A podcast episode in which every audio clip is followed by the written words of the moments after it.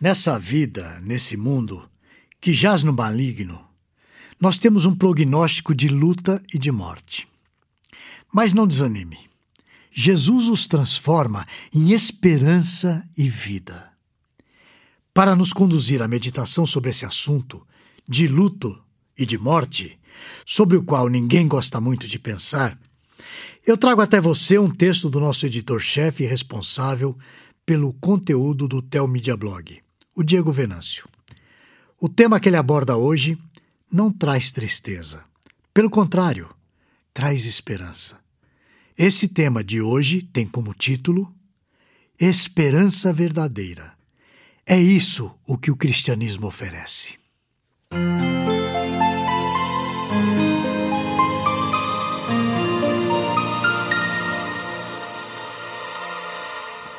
Muitas seriam as razões para defendermos que o cristianismo é a única religião que dá verdadeira esperança. Entretanto, eu quero apresentar um fato, ou seja, um evento, algo real e tangível ao qual podemos nos apegar para manter uma viva esperança diante das intempéries da vida.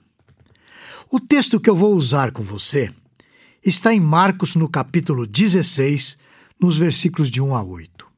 Veja. Passado sábado, Maria Madalena, Maria, mãe de Tiago, e Salomé compraram aromas para ir embalsamá-lo.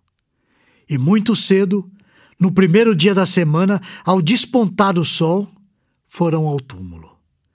Diziam umas às outras: Quem nos removerá a pedra da entrada do túmulo? E olhando, viram que a pedra já estava removida pois era muito grande. Entrando no túmulo, viram um jovem assentado ao lado direito, vestido de branco, e ficaram surpreendidas e atemorizadas. Ele, porém, lhes disse: Não vos atemorizeis. Buscais a Jesus, o Nazareno, que foi crucificado. Ele ressuscitou, não está mais aqui. Vede o lugar onde o tinham posto.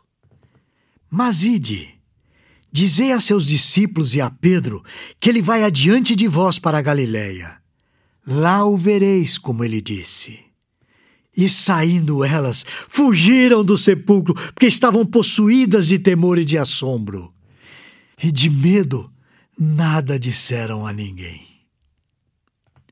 O texto que eu acabei de ler, como eu disse, está em Marcos 16, de 1 a 8.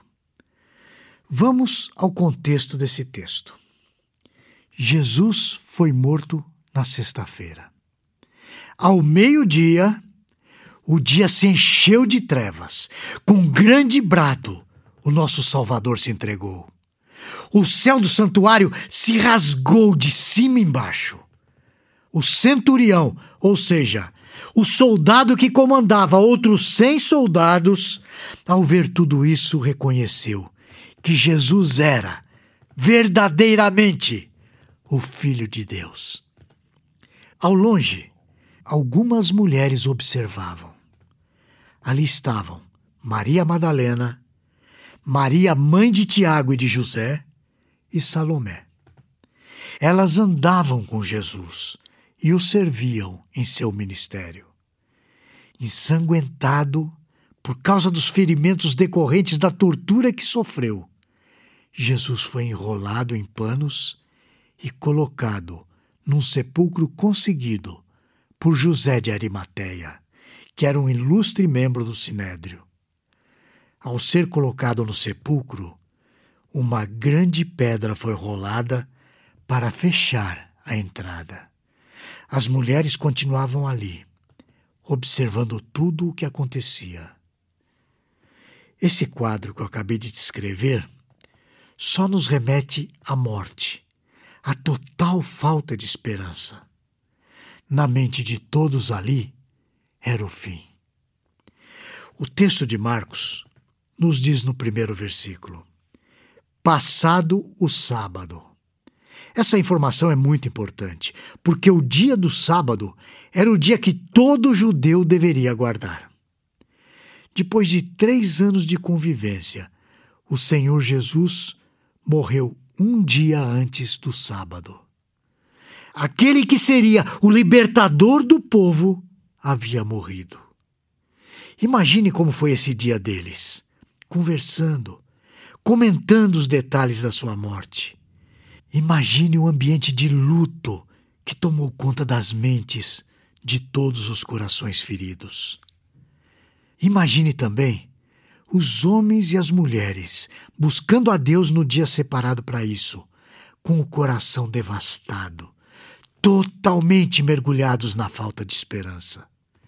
Sem dúvida, foi um dia de tortura. As mulheres queriam cuidar do corpo de Jesus, já que esse havia sido enrolado em panos.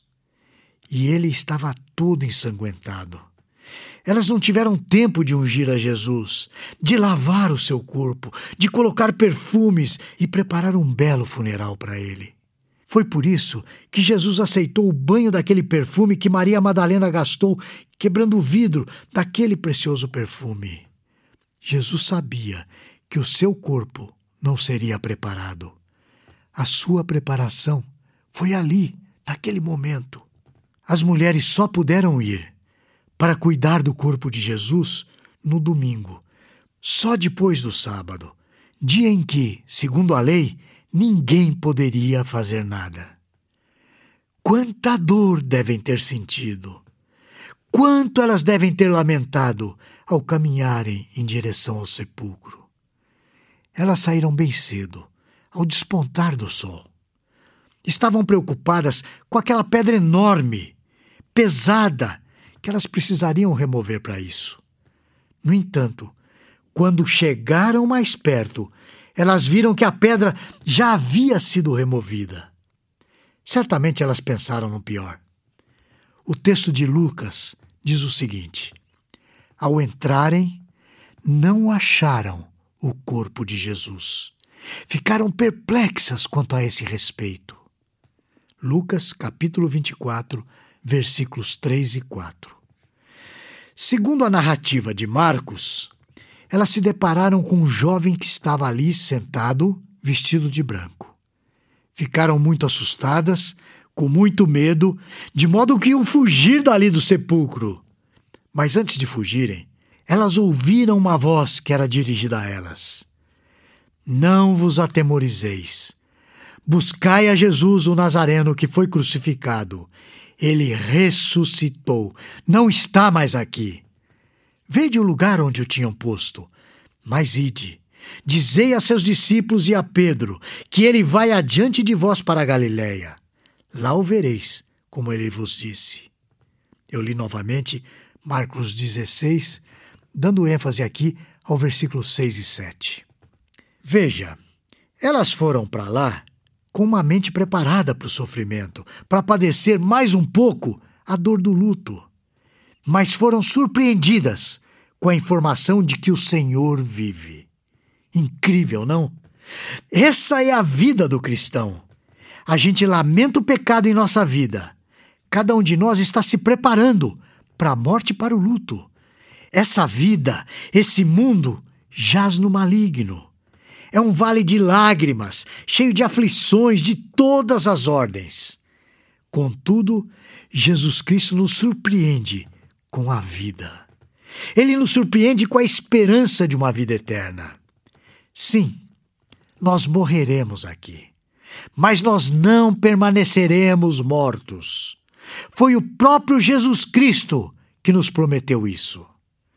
Assim como Cristo ressuscitou dentre os mortos, nós ressuscitaremos com Ele, com corpos renovados, glorificados, prontos para viver em novos céus e nova terra, com Ele para sempre. Sem a dor do luto, sem a dor do pecado, vivendo em plenitude. Meu irmão e minha irmã, só Cristo é a verdadeira esperança. Até a próxima, se Deus o permitir. Esse e outros assuntos você encontra no Teomídia Blog. Lá você poderá ler ou ouvir artigos sobre igreja, teologia, apologética, evangelismo e outros assuntos relacionados com a sua vida cristã. Anote aí o endereço teomídia.blog.br. Conheça também o Teomídia Cast, presente nos principais aplicativos de podcast para o seu celular. E finalmente, você precisa conhecer a Teomídia, a plataforma de vídeos cristãos por assinatura. E agora com uma novidade: você pode fazer a sua assinatura de graça. É isso mesmo, basta digitar teomídia.com. E lembre-se, Teomídia, conteúdo cristão para o seu crescimento espiritual. Você assiste, quando quiser, onde quiser